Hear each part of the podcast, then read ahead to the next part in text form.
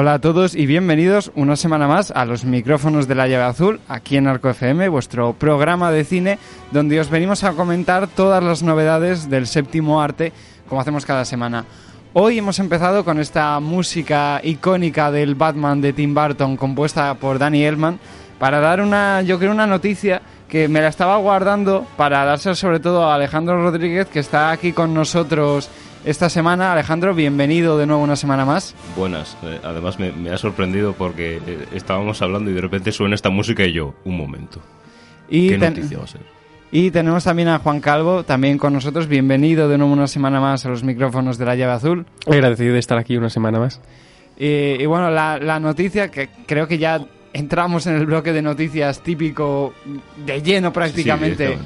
Eh, además, luego seguiremos hablando de, clásicos de cine y de cine actual que hemos estado viendo. Pero para arrancar este bloque de noticias, eh, esto es una cosa que reciente, reciente de esta misma mañana, de justo antes de empezar el programa, y es que se ha confirmado que Ben Affleck volverá a ser Batman una vez más en una aparición especial en la secuela de Aquaman, Aquaman y el Reino Perdido, que se estrenará el año que viene. Y mientras hablaba, los labios de Alejandro han entonado una pequeña sonrisa, así que le cedo la batuta para que comente. Pequeña, dice. no puedo sonreír más. Buah, esto me hace muy feliz, ¿eh? Porque me parece que para el Batman que estaba planteando Zack Snyder, a pesar de que no le guarde ninguna simpatía a la visión de Zack Snyder, me, parece que Ben Affleck es un caso impresionante y que sería una pena eh, desperdiciarlo, porque es uno uno. Yo cuando le vi haciendo de Batman, a pesar de que hizo muchas cosas que Batman no haría, sí que sí que le vi como Batman y me transmitió ese Batman de, de que teníamos que en Batman contra Superman no la peli, el cómic. Cuidado, que ya tenemos un Batman más mm, curtido, por así decirlo, mm. con, unos años y, una rabia que tenía que soltar. Y a mí Ben Affleck me parece que lo hizo impresionante, a pesar de que la peli no podría ser peor. Mm. O sea, yo, yo salvo el cast de, de las pelis de Batman contra Superman. Bueno, pues eh, Juan, no sé si tú quieres añadir algo más a, esta noticia del, casting de, Ben Affleck que vuelve a esta película de Aquaman 2. Bueno, me parece interesante que de todas las películas por las que podría volver, haya decidido volver para Aquaman 2. Ya, la verdad es que eso no lo he comentado. Me, ha agarrado al clavo ardiendo que es que va a volver a salir y se me ha olvidado el resto. No sé si. A ver, yo desde luego me llama la, la atención, como a todo el mundo, ¿no? Este retorno, ¿no? Pero ya también hay que recordar que en teoría iba a tener también una pequeña aparición especial en, la película de, de Flash de... Bueno, esa que ya no sabemos en qué condiciones tan miserables se acabará estrenando. Que le cambien el nombre, pongan El Ramile y Pato Aventuras. Eh, el tema es que, eh, claro, se decía que en principio el final de esta película de Flash como que iba a, digamos, despedir eh, al personaje de, Ben Affleck, de, a su Bruce Wayne, iba como a saltar la batuta a, Michael Keaton que volvía un poco para hacer relevo, pero bueno. No sé, yo con esta peli me parece que le están, la están usando un poco como excusa para absolutamente todo.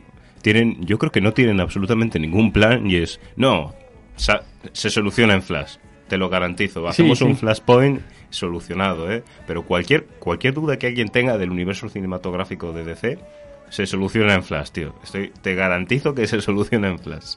La noticia de verdad importante es cuánto tiempo me ha ocultado Diego que Ben Affleck va a volver pues, al cine. Pues desde las 8 de la mañana, que fue la hora en la que me desperté.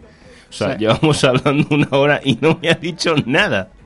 Efectivamente, hombre, pero la gracia era precisamente que te enterases aquí mientras grabábamos.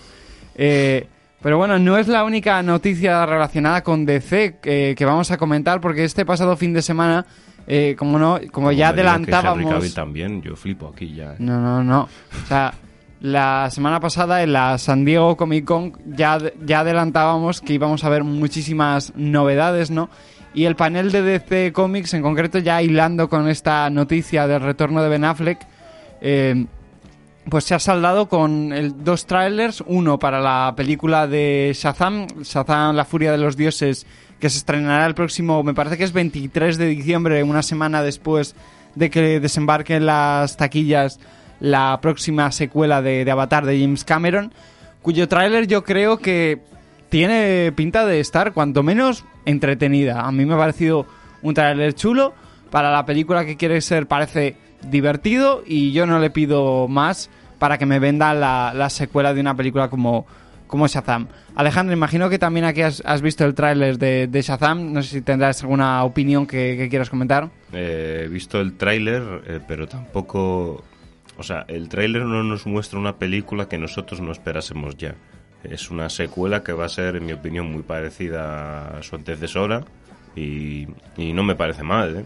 porque mm. no es una peli que aspire a unas grandes pretensiones, es una peli sencilla, que estaba muy bien hecha y su secuela esperamos pues una secuela bien hecha. No esperamos que mm, Shazam cargue con todo el peso de, de los proyectos de Warner. Mm, que bien podría. Que, sinceramente, es, es uno de sus pilares más sólidos, que está bien hecho. Y yo creo que si realmente empezasen a explorar por ahí, eh, tendrían, tendrían un mundo rico e interesante y además eh, novedoso y curioso porque nunca se ha explorado eh, poner a Shazam como un pilar. Porque es un personaje que tiene varias características de Superman y que yo creo que se podría perfectamente solidimentar un universo en torno a él. va a ser una peli sencilla que nos va a gustar y, y ya. Sí. Eh, Juan, no sé si ya has llegado a ver el tráiler de la secuela de Shazam y si lo has visto, ¿qué opinión te, merece? Lo vi, bueno, mi visión no desentona mucho de lo que ha propuesto Alejandro, que probablemente vaya a ser una película muy similar al original. Pero sí, probablemente sea algo simpático. Y más me alegra que la dirige el mismo director que la primera, ¿verdad? Sí, es eh, eh David S. Samberg, creo que no no, no me acuerdo bien de, su nombre. Hmm. parece que hizo un buen trabajo. Sí, a, mí me ilusiona mucho ese director porque empezó haciendo cortos en casa. De hecho, básicamente pudo hacer cine de terror su primera película. Creo, no sé si fue Annabelle la precuela, por, gracias a su cortometraje Lights Out. No, hizo, la primera peli que hizo en Hollywood fue precisamente la adaptación de, Lights Out. Hmm.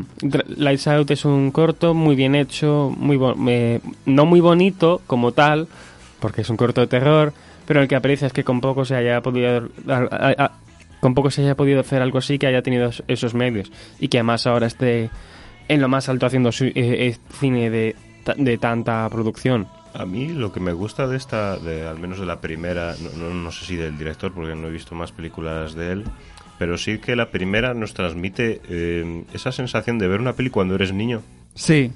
no, no es exactamente nostalgia, pero sí que es como ver una película con un cierto grado de inocencia, inocencia e impresionismo. Sí, un toque muy a lo Goonies, quizá. Sí, eh, ese rollo que nos transmiten los clásicos de los 80, pero 100% actual. Sí, entiendo el sentimiento completamente, sí. Sí, que además la película tiene una cierta picardía también en algunos mm. puntos. Que eso es algo que se. Es algo que le falta a las pelis dirigidas para un público más juvenil ahora todo lo que tiene Shazam, es que Shazam está muy bien hecha a varios niveles a pesar de su, la, sencillez de su historia. Sí. me parece realmente una película, a ver, no de estudio, pero sí a imitar. Hmm. Me parece que hace muy bien todo lo que hace. Sí, y bueno, no es, como ya he dicho, el único tráiler que vimos en la Comic Con. Ya después de ello vimos un corto avance de un minuto de, la secuela de Shazam, el cual eh, yo lo vi, pero tampoco me acuerdo en exceso me sorprendió que no sacaran un tráiler propiamente de, dos minutos, ya teniendo en cuenta que, que su estreno es el próximo mes de, octubre.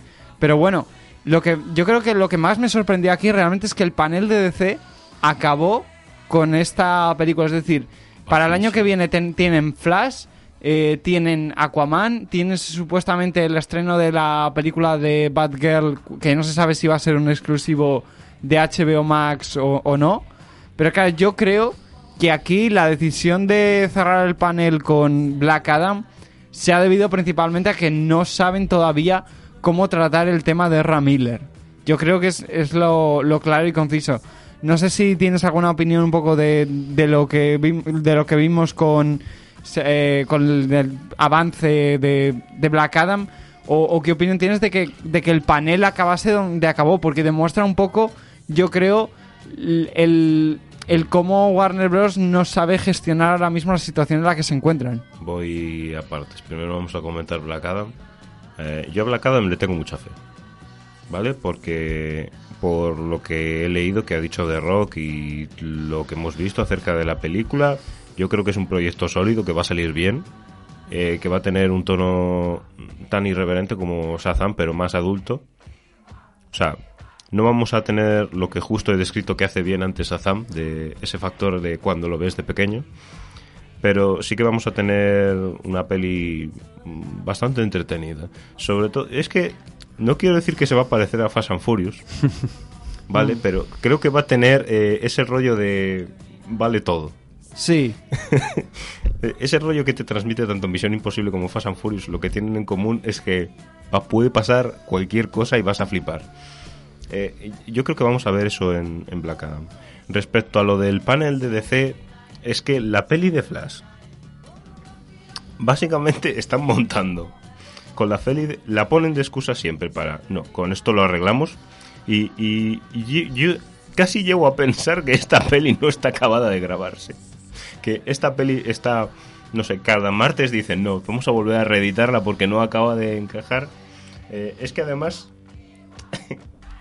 eh, esta, esta peli yo creo que está en constante proceso de cambio porque todo, no hay absolutamente nada planificado. Y claro, esta es la siguiente peli de, que, que es realmente importante que tenga el rumbo marcado de la compañía.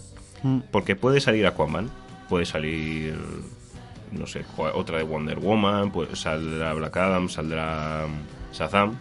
Pero como son películas de personajes, que realmente da igual lo que hagan, ¿sabes? Pero Flash la han usado de excusa para absolutamente todo, la han hypeado con 20.000 cosas, que para empezar empezamos a dudar de que se haga Flash en la peli porque sale mucha gente en esa peli.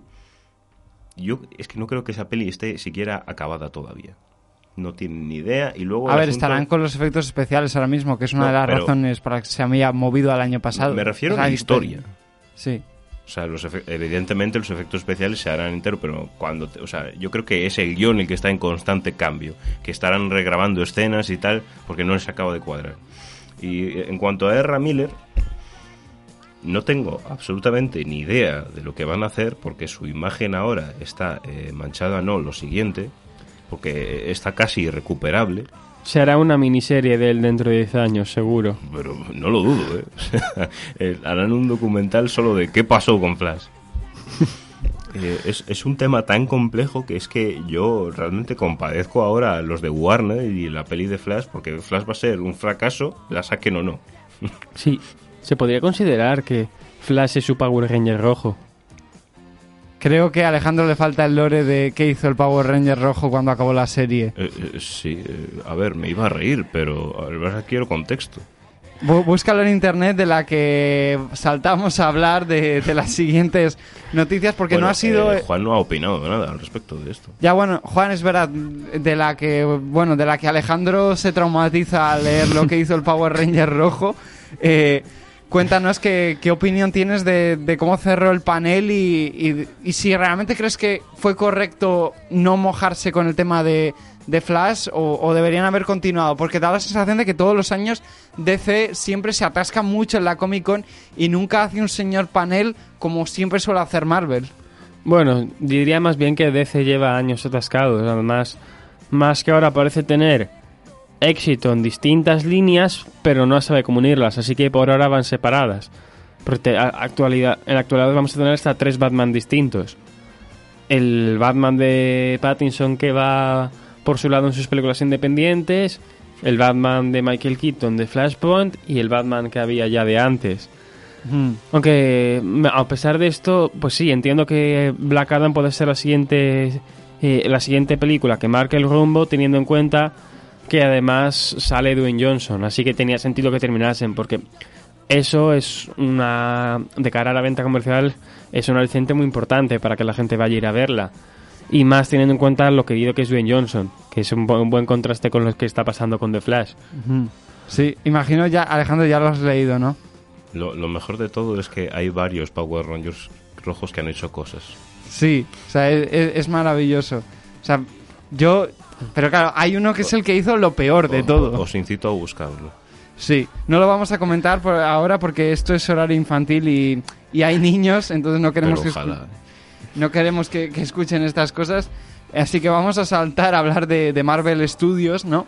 Que también, como ya he dicho antes, hizo su presentación de parte de, lo que será el calendario a futuro de, de, Marvel.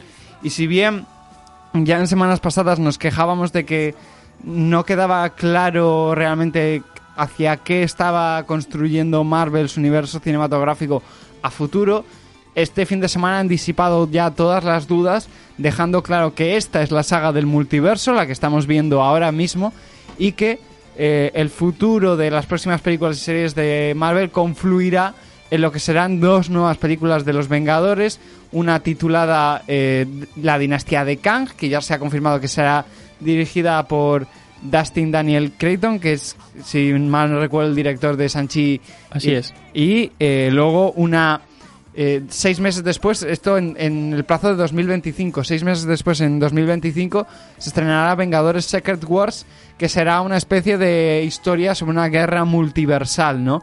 Que ya un poco sí que se nos dejó caer ciertos elementos en, en Doctor Extraño en el multiverso de, de la locura, ¿no? Ciertas hints a que esto iba a ocurrir. Pero además por el camino también habrá otros proyectos ¿no? que también se han anunciado. Bueno, ya tenemos oficialmente fechas de estreno para las películas ya, anunciadas hace tiempo de Blade y los Cuatro Fantásticos, ¿no? Pero además también han confirmado lo que la, por ejemplo, la que ya se venía rumoreando desde hace bastante, que era la película de, los Thunderbolts, de la cual eh, ya habíamos oído mucho, ¿no? Eh, además de todo ello, en la San Diego Comic Con también confirmaron el, desarrollo, el rodaje ya de la segunda temporada de Loki, las nuevas temporadas de eh, series como What If, eh, adelantaron, por ejemplo, cosas sobre la serie animada de Spider-Man que estaban desarrollando titulada Freshman Years, que será una especie de línea temporal paralela a, los eventos de, Civil War, en la cual en vez de visitarle Tony Stark, le visita Norman Osborn, ¿no? Eh, además de todo ello, estoy tratando de acordarme de memoria porque fueron un montón de, cosas. También se confirmó la cuarta entrega del Capitán América titulada New World Order, ¿no? En la que ya sabemos que veremos a, al Capitán América de Sam Wilson interpretado otra vez por, por Anthony Mackie, ¿no? Y realmente, eh, por hay más cosas, ¿eh? Hay más cosas. Sí, sí. Lo que pasa es que estoy tratando de, acordarme un poco de... Daredevil. Es verdad, la serie oficial de Daredevil titulada Born Again, que, confirmaron también durante la San Diego Comic Con, ¿no? Y bueno, también vimos un tráiler, un nuevo avance de la serie de She-Hulk. Vimos el, por, el, ya se me iba a olvidar, pero ya vimos el primer tráiler, el primer avance de Black Panther Wakanda Forever, la esperadísima secuela de la cinta súper exitosa del 2018, eh, cuyo tráiler yo creo que ha callado todas las bocas que pensaban que esta película podría ser un caos a nivel de que cómo gestionaban el tema de del difunto Chadwick Boseman. De hecho ya eh, en internet la mayoría de la gente ya está definiendo este tráiler como uno de los mejores de los mejores que se han hecho en los últimos años y en general el entusiasmo que yo he visto por este proyecto después del avance publicado es enorme. Hasta se ha publicado un preludio musical de la película que está disponible en Spotify. Y para quien no hayan visto el tráiler de Black Panther Wakanda Forever, hay que. Yo creo que hay que destacar una cosa, que es que eh, es un tráiler busca apelar mucho a, lo emotivo de, de, que esta película busca continuar el legado de lo que dejaron en la primera entrega eh, todo con una sensibilidad bastante grande y bueno, le cedo la batuta a Juan en este caso para que abra un poco, si ha visto el tráiler de, de Wakanda Forever y luego ya si quieres comentar un poco todo lo que he estado hablando del panel de mm. Marvel. Lo llegué a ver, entre tanta información que bueno, eso es algo, con lo que iba a enlazar. También lo hablábamos la semana pasada que... Me ha gustado el comentario de lo llegué a ver. como lamentándolo. no, hombre, no, no, tengo, no soy Martín Scorsese, no llego a esos niveles. Pero entre tantas, entre tantas noticias que más ya dijimos la semana pasada que yo sentía que estábamos teniendo más horas, pero que más no era mejor. Bueno, aquí este tráiler pinta interesante. No sé si creo que lo han hecho intencional, que además vaya a salir un mes después de Avatar, que vaya a utilizar el agua como elemento narrativo bastante importante. Y de hecho por eso me he recordado Avatar segunda parte. Muchas cosas por ahí, muchas cosas por allá. Sé que vuelve, es el mismo director, eh, Ryan Coogler, que es un buen director, pero no sé qué pensar, la verdad. Mm. Pues eh, lo que se refiere a de hecho, yo quería comentar una cosa. Ahora te cedo, Alejandro, el turno, pero me llama mucho la atención como visualmente este tráiler parece que tiene más calidad a nivel de, fotografía y de efectos especiales de lo que son la mayoría de proyectos average de, de Marvel. No sé si aquí te ha dado esta sensación, Alejandro, al ver el tráiler y qué opinión ha merecido. Yo creo que como tiene que meter a Namor ¿vale? En, esta película, porque se sabe que estamos hablando de Black Panther, ¿no? Sí. Vale. Eh, después de ver Aquaman, eh, cómo es espectacular visualmente, sobre todo cuanto más debajo del agua, más espectacular, yo creo que han tenido que equiparar a eso. curiosamente, han tenido que competir por primera vez con algo. Y tampoco quiero comentar mucho más de, la película porque a ver, hay 25 proyectos de los que comentar y a mí sobre todo me gustaría discutir lo de dos películas de Vengadores el mismo año. Yo creo que eso va a ser un farol, pero ahora... A mí eso me enfada. No, normal, entiendo. Como, premisa ya me enfada, porque es desvirtuar completamente lo que es una peli de Vengadores. Y que salgan dos el mismo año es me parece ofensivo. Sobre todo ya a nivel de explotación laboral, que bueno, eso me da igual. Quiero decir, no estamos hablando de eso. Eh, nunca me he sentido como que esto es más que un producto que sacando dos películas de Vengadores al año. Me siento usado. bueno, quizás se utilicen como una primera y segunda parte. No, vamos a ver. Si Endgame hubiese salido un par de meses después de Infinity War, no habría tenido la mitad de impacto. Hmm. Absoluta, no habría habido ni tres veces el hype que hubo con Endgame. Estoy de acuerdo ahí, ¿eh? Estoy de acuerdo. Las cosas necesitan su tiempo. Y si yo te estoy dando, venga, venga, venga, venga, todo el rato, deja de tener ningún valor. Hmm. Eso literalmente es la inflación. Estas películas están infladas.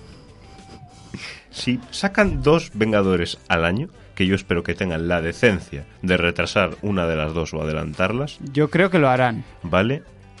Eh, van a valer nada. Porque no te van a dar ninguna sensación. Cuando tú haces un final más o menos abierto y sacas la secuela el día después, eso es una serie, no es una película.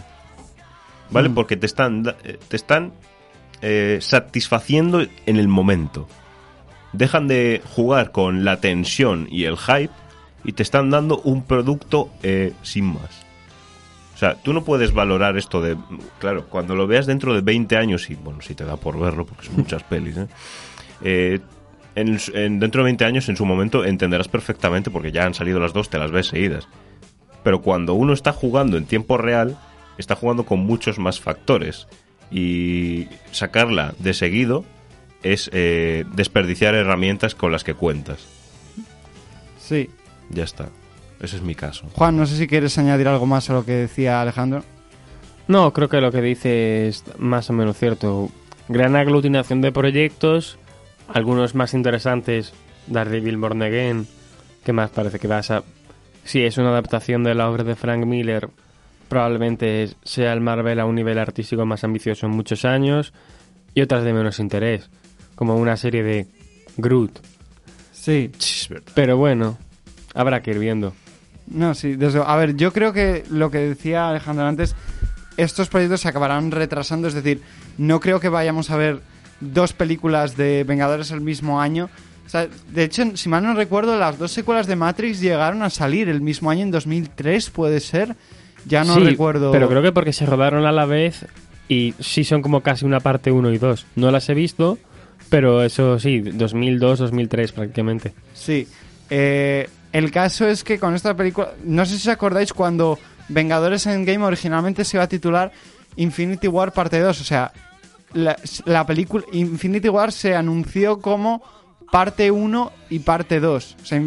y luego decidieron más tarde eh, cambiarlo y decidir que Infinity War fuera parte 1 fuera sencillamente Infinity War y eh, dejaron sin título la parte 2 hasta que ya fueron a sacar el tráiler donde se anunció que se titularía Endgame. Entonces, aquí no estamos hablando de título, pero yo creo que Marvel muchas veces se sube a la parra con ciertas cosas y recula. Y yo creo que en este caso van a recular en algún punto y decidirán que esta, esta película de Secret Wars se estrene en 2026. Yo creo que va a pasar. no es la primera vez, yo creo que Marvel... Claro, ahora lo piensas y es un poco locura, porque ya estaremos más cerca de los 30 años que de... ¿Cuándo salió Iron Man 1? En 2008. 2008. Yo en 2026 tendré 23. Ay. ¿Cómo? Sí. Pues eh, la cosa es que se, ha, quedado un poco Alejandro muy alocado. vamos a ver. Vengadores ya era guay, llevamos 10 años. Es cuando acabe Vengadores tendré 30. No, sí, desde luego. Eh, bueno, eh, por seguir comentando un poco de, de, lo que estábamos hablando, ¿no?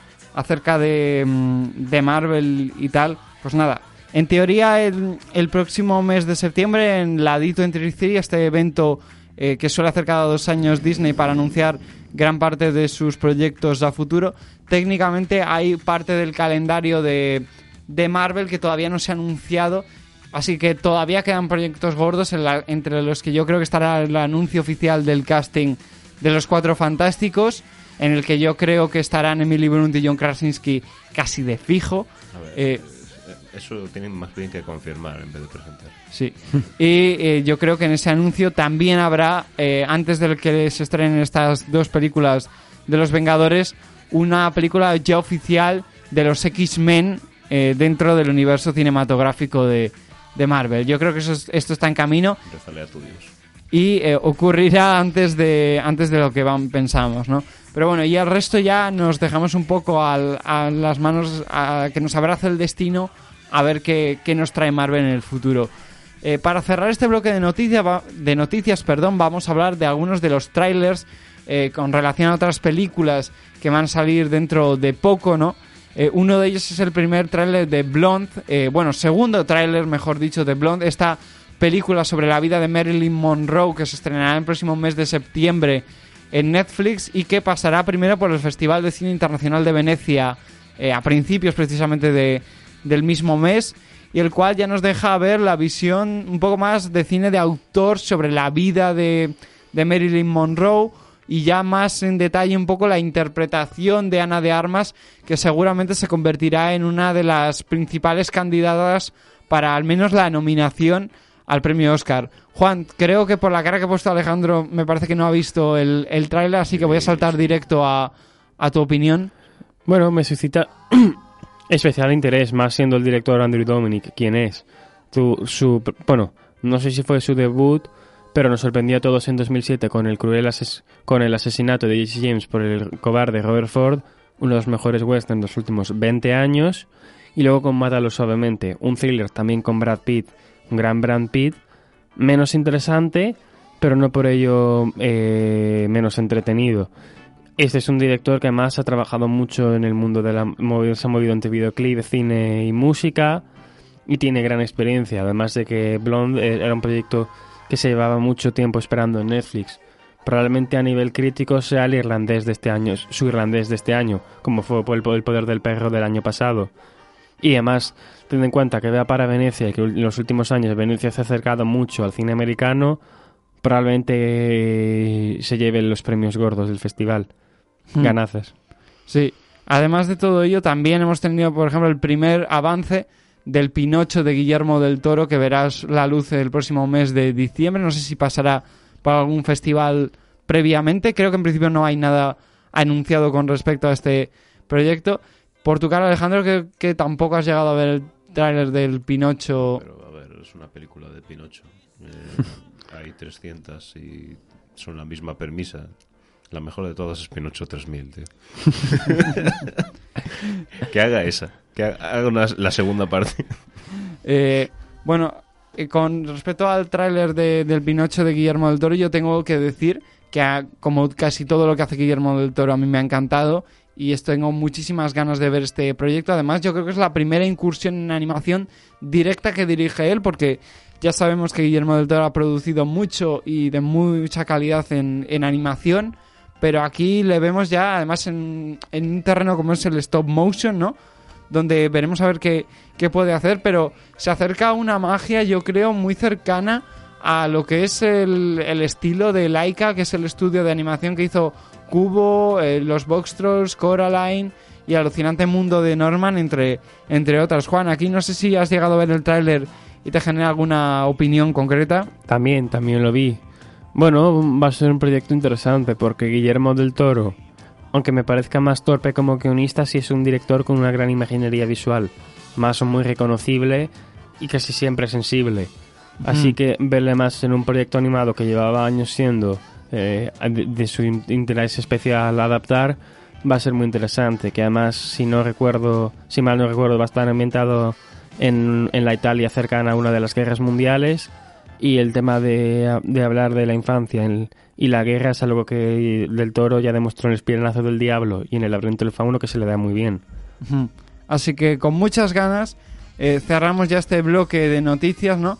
Para hablar de algunas de las películas que hemos estado viendo recientemente. No sé si realmente empezar un poco hablando, eh, antes de centrarnos en el bloque de eh, clásicos con Alejandro, yo quería aprovechar para mencionar una, hacer mención especial a un título que he visto esta semana que ya está disponible en Netflix de manera abierta.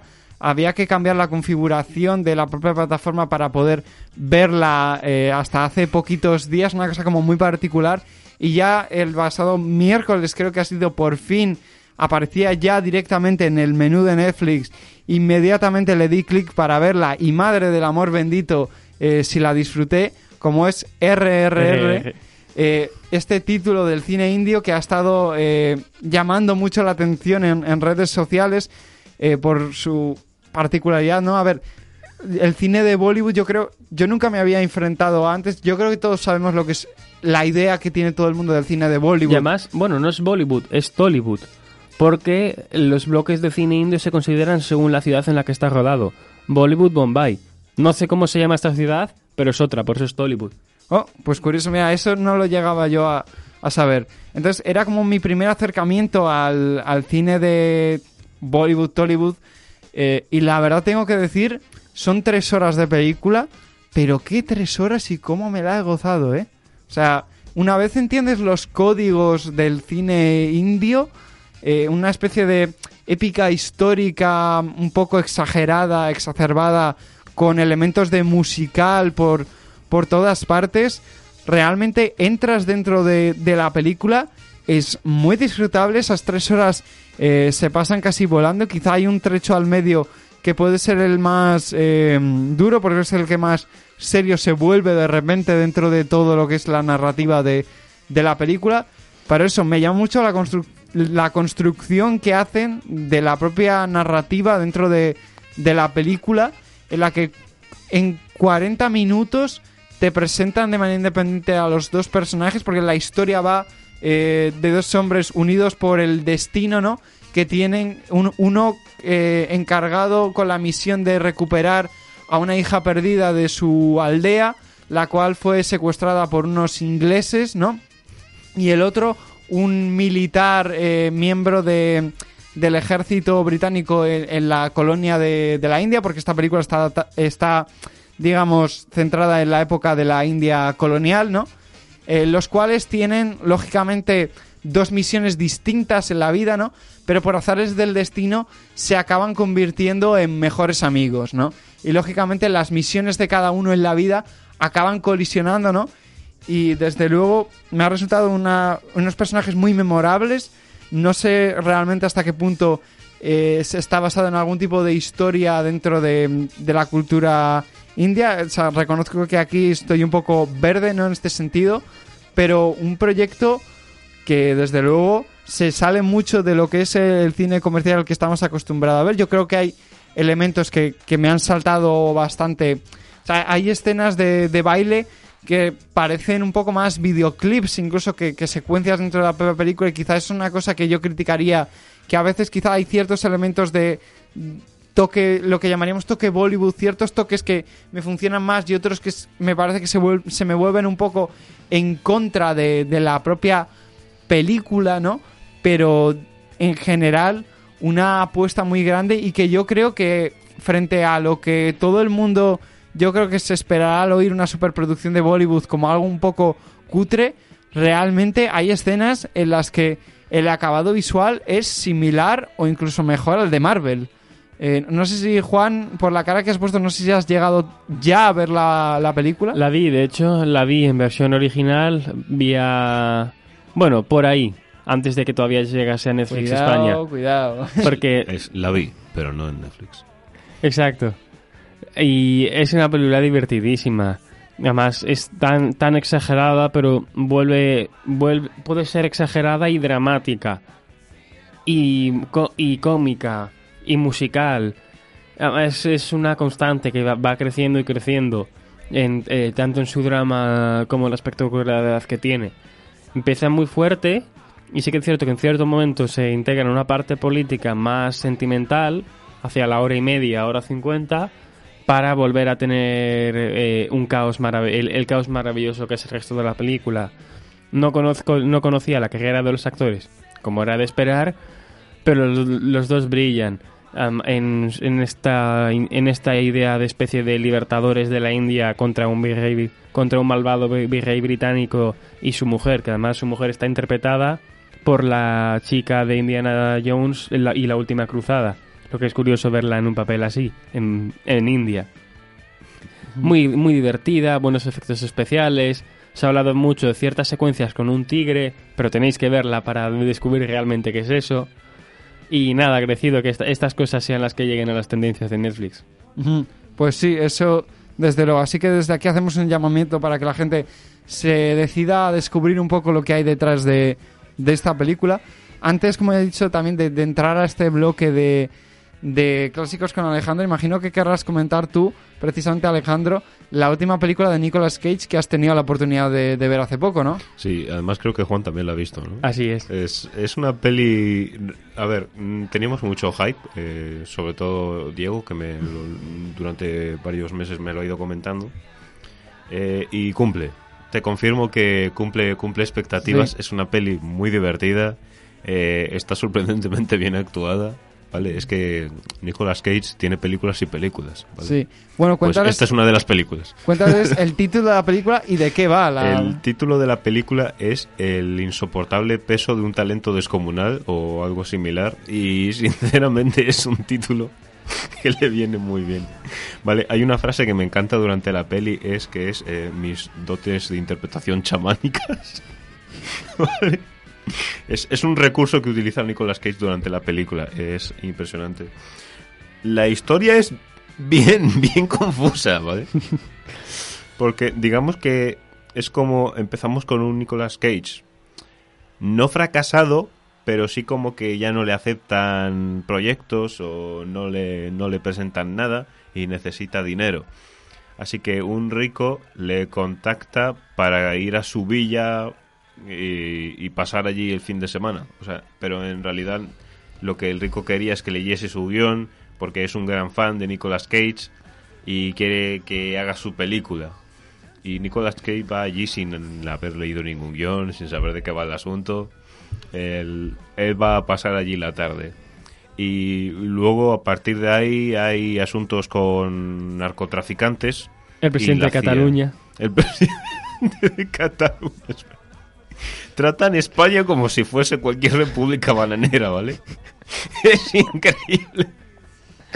Porque todos los estereotipos que tenga, por ejemplo, Colombia, los tienen de España. Pues tengo ahora unas ganas enormes de verla. Sale Paco León, tío. Haciendo, sí, un papel curioso. Pero ¿sabes qué es lo mejor? Que le han doblado. No es su voz de español, le han doblado por encima otro español. Como en Rambo Last Blood cuando doblaron a Oscar Jaenada. Es increíble. Es in- Lo peor de todo es que le pega más. Pero esta peli es súper divertida. O sea, tenéis que, tenéis que ver esta peli. A ver, no vais a llorar de la risa, ¿vale? Sobre Pero- todo disfrutarla si eres un... Es- si estás es- en la eh, Nicolas Cage manía. Sí, eh, si, si estás en la broma, tío, esta película es buenísima. Y si no, es muy entretenida. Muy divertida, sus momentos de amistad con Pedro Pascal. Pe- en donde- Ah, y Pedro Pascal, otro gran actor, ¿eh? O sea, hace un papelón en esta película, es increíble. Sus secuencias de ellos simplemente divirtiéndose y haciendo el cafre son Es- lo más sus divertido. secuencias de ellos haciendo nada es la película, tío, y es buenísimo. Sí es cierto que a mí la película me, me parece que en su tercer acto se nota que ha habido cortes de montaje y de dirección importantes. Es que Pero- durante la propia peli están discutiendo cómo la van a acabar. Sí, pero aún así me parece que a lo largo de la película consistente, además que es gracioso que intente hablar de Nicolas Cage consiguiendo dinero, intentando reconectar con su familia, que ese es otro tema central, pero en clave cómico. Y además es una película de Nicolas Cage, así que había que poder verlo en el cine. Hmm. A mí me satisface mucho que Nicolas Cage tenga otra buena película. Efectivamente, yo todavía tengo pendiente de ver ese, ese Pig que se estrenó hace muy poquito en España, inédito desde hace cuánto, dos años ya, quizá. o- Prácticamente. prácticamente que, que también tengo como muchas ganas de, de echarle un vistazo a ver qué tal está esa película. Pues con esto, eh, si bueno, si Juan no tienes alguna otra película que quieras comentar antes de iniciar este último bloque del programa que hayas visto recientemente. Muy brevemente, muy brevemente, aprovechando más el 25 aniversario que tuvo, pude ver anteayer, al igual que en todos los cines de España, La Princesa Mononoke, que es, bueno, por como es el mismo motivo, estrenada por su aniversario. Y sigue siendo probablemente la obra más ambiciosa y el, y el gran alegato naturalista de Hayao Miyazaki. Dos horas de épica, pero una épica japonesa, es decir, con momentos de mucha introspección, silenciosa, sensible, en los que nunca, en las que nunca se pierde el tono y logra manejar muchas tramas porque ocurren muchas cosas a su vez, hasta llegar a un tercer acto que es bestial por lo, porque es y es un acto bestial y caótico. No en el sentido de caótico de que esté mal estructurado, sino que es sorprendente cómo logra logra mantener tantas cosas adelante. Más de que tiene- esta película tiene una estética que tuvo una ha, ha tenido además tanto en el cine como en el cómic y en el videojuego una influencia notoria y otra preciosa banda sonora de Joe Hisaishi, el, el compositor habitual de Miyazaki. Para los fans de la animación que este año todavía sienten que no ha llegado a nada, pues están aquí para revisitar este clásico. Así que con esto saltamos ya, como he dicho, al bloque de eh, clásicos con Alejandro. Así que, como siempre, le cedo la batuta a Alejandro y le preguntamos, ¿qué clásico ha visto esta semana? Esta semana he visto Érase una vez en América, Braveheart y, y- y La Milla Verde. Hmm. ¿Por cuál quieres empezar? Pues vamos a empezar por en ese orden, porque es el orden que lo he visto.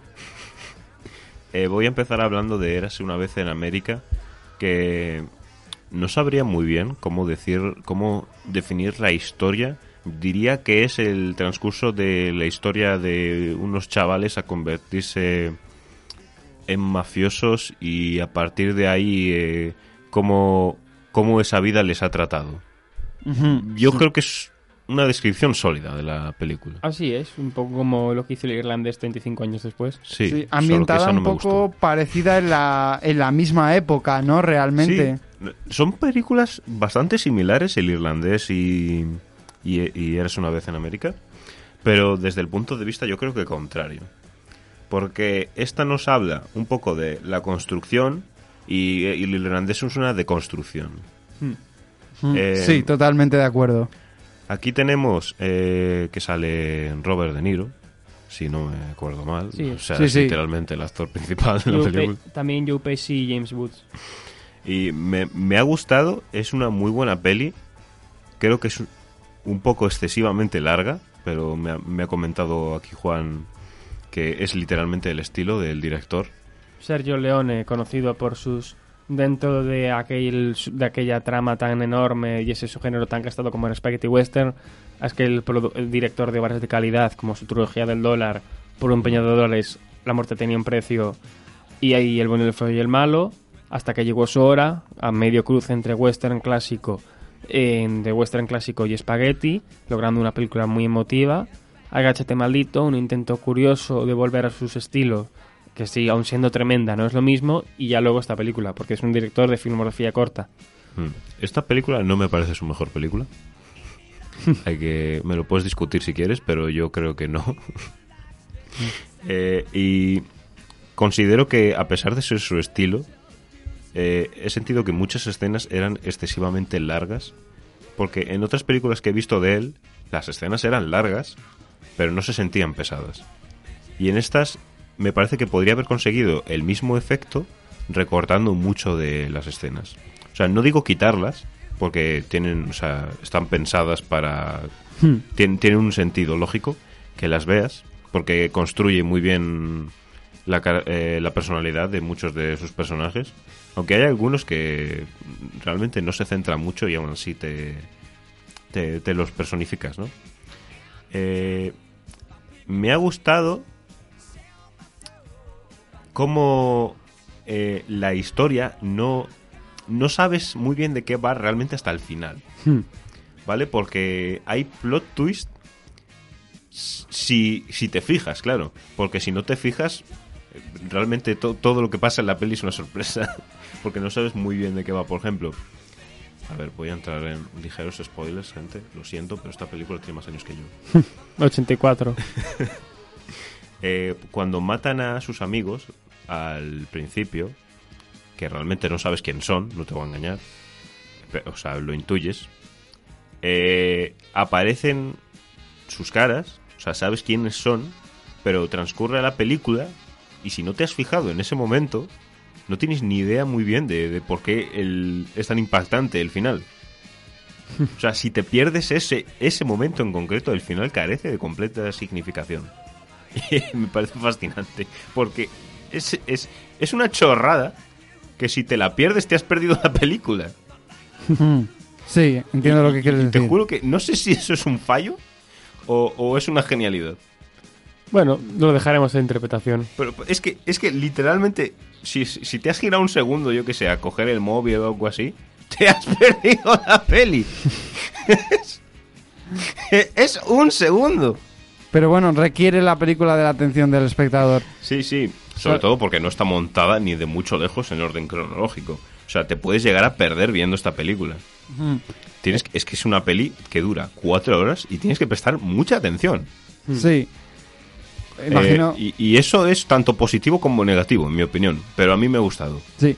Imagino que querrás saltar ya a la siguiente que tienes en la lista. Eh, la siguiente película es Hard, que mm. es un clásico que, que siempre he tenido pendiente, ¿no? Will Wallace. Es la historia de cómo voy a independizar Escocia porque me habéis matado a la mujer. Ese es el resumen. Eh, tenemos a un joven Will Wallace al que le matan a su familia, eh, se va con su tío, donde se educa, vuelve a su pueblo y aquí eh, le tocan las narices y decide, decide empezar una campaña contra Inglaterra. Bueno, sí, contra con los ingleses, vaya. Porque literalmente son ciudadanos de segunda los escoceses en, en su país, porque ni siquiera es suyo. Efectivamente, sí. O sea, toda la nobleza le rinde pleitesía al rey inglés y Will Wallace. Eh, William, eh, por cierto, William Wallace. Eso. Bueno, William Wallace. Will Wallace, se me permite. Hmm. Bueno, el Willy, venga. El Willy. Eh, básicamente con carisma y, e ingenio consigue reunir a un montón de gente afín a la causa y, realmente le, planta cara al rey de Inglaterra. El problema es que le traicionan. Eh, está feo por cómo le traicionan, ¿sabes?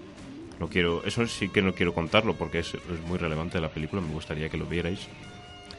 Eh, y todo el acto final de lo que le hacen me parece muy representativo y eso inspira una mayor eh, batalla sí. en la que él ya no participa. Sí, a ver, él es una epopeya histórica realmente esta película y está pensada como tal como un gran espectáculo visual hasta Mm. cierto punto realmente. Eh, de hecho es más espectáculo visual que otra cosa porque sí que es muy sencilla la película. Mm. A- a- bueno, a ver, lleva 300 años o 400 escrita, porque está contando la, la vida de este hombre. Y me, me parece muy bien, o sea, me, me ha gustado, dura también otras tres horas por ahí, pero no se hacen pesadas. Y sinceramente, si la, si la pausáis y os la veis en otro tiempo, eh, se presta a hacerlo. O sea, Mm. no tenéis por qué verla del tirón, se puede ver de forma episódica y clara, porque está claramente dividida en tres o cuatro etapas. Así que sin problema. Eh, me ha gustado, la recomiendo y, y sinceramente poco más. Sí, bueno, yo también tengo que decir una cosa, que es que también Braveheart yo creo que hay que verla también desde el prisma de que eh, Mel Gibson cuando dirigió esta adaptación de la historia de, de William Wallace realmente no se basó mucho en los hechos históricos Bueno, que, Gibson, que se conocen, ¿no? que yo creo que es un trademark muy suyo cuando ha hecho adaptaciones de, de hechos históricos, ¿no? Recordamos, bueno, Apocaliptos no es una película que a mí me guste especialmente porque creo que lo lleva a, decisiones que me parecen un poco ridículas a nivel a nivel personal. Yo entiendo que hay gente a la que le puede funcionar un poco, pero a mí Apocalipto me parece de sus obras menores, ¿no? Y aquí en este caso yo, yo creo que funciona, aunque también eh, sí que es cierto que es una película en la que hay que entrar totalmente un poco en el, en el sentimiento patriótico que, Ah, que sí, busca vender, porque realmente si la vemos como un prisma más desde fuera, el, el mensaje es, es un poco... No, ya entiendo que eh, van eh, sobre visiones políticas de, de cada uno, pero yo creo que a día de hoy el, ese mensaje tan nacionalista, tan exacerbado, visto desde fuera es, es un poquito un poquito bueno. A Eh, ver, sí. era la Edad Media, tío. Sí, bueno, Es más decir, Esta es mi tierra y es mi tierra, punto. Sí, también más que nacionalista diría antibritánico, Sí. que es algo por lo que siempre ha sido conocido Mel Gibson. Y eso aquí lo apoyamos. Sí, Eso sí, quizá Hay que aquí decir haya... de esta película que tiene unas frases, unas machacadas impresionantes. sí. O sea, es a momentos se presta ultra divertido. Mm, Y no, además, sí, sí. preciosa banda sonora de James Horner. También. Sí. Pero bueno, es, es de hecho, fíjate, todo un poco las licencias históricas que se toma Mel Gibson en esta película, creo que en Escocia es una película muy criticada o que no acabo de calar del todo porque las licencias precisamente que él se toma, si bien funciona muy bien en la película, a los propios escoceses por cómo ellos viven a nivel personal la, la leyenda de William Wallace, no les acabaron de, de funcionar del todo. Entonces realmente es una película que funciona muy bien en todo el mundo, menos realmente en el sitio donde uno supondría que tendría que funcionar mejor. Seguro que en Irlanda les gustó mucho. Sí, se rodó la mitad ahí. Pues Comparten el mismo sentimiento anti-inglés y se la sudan en mierda la historia escocesa. Yo creo que allí caló bien hondo. sí. Eh, y ya para cerrar, de manera breve, me imagino que querrás comentar la última de las películas. Sí, la Milla Verde es la más sencilla de todas. De, a ver, es que eras una vez en América es bastante complicada también. Eh, es una historia de que básicamente va sucede 100%, en el- bueno, 100%, 95% en el corredor de la muerte de una cárcel y viene como un personaje que concede hace milagros, por así decirlo, y es una peli muy de personajes, no tanto de la historia, porque todo se basa en el carisma que tienen cada uno y cómo interactúan entre ellos. Y hay un claro villano, que no es que sea un villano, ¿vale? Bueno, y luego está otro. Un antagonista. Es eh, la encarnación del diablo. Sí. Pero ese curiosamente no es el malo. Eh, no se puede hacer un resumen de esta película porque tampoco hay una historia. O sea, claramente te cuentan eso es una película y me ha encantado, pero ha sido sencilla Eh, me sorprende cuántas películas de Tom Hanks están en esta lista de IMDb. O sea, es, me, me, parece el actor con más rating que puede tener. y me ha gustado mucho porque todos los personajes te transmiten muchísimo en, en esta película. Eh, si bien que, por ejemplo, tú comentas que mm, esta película no te gusta porque todo lo de los milagros es como...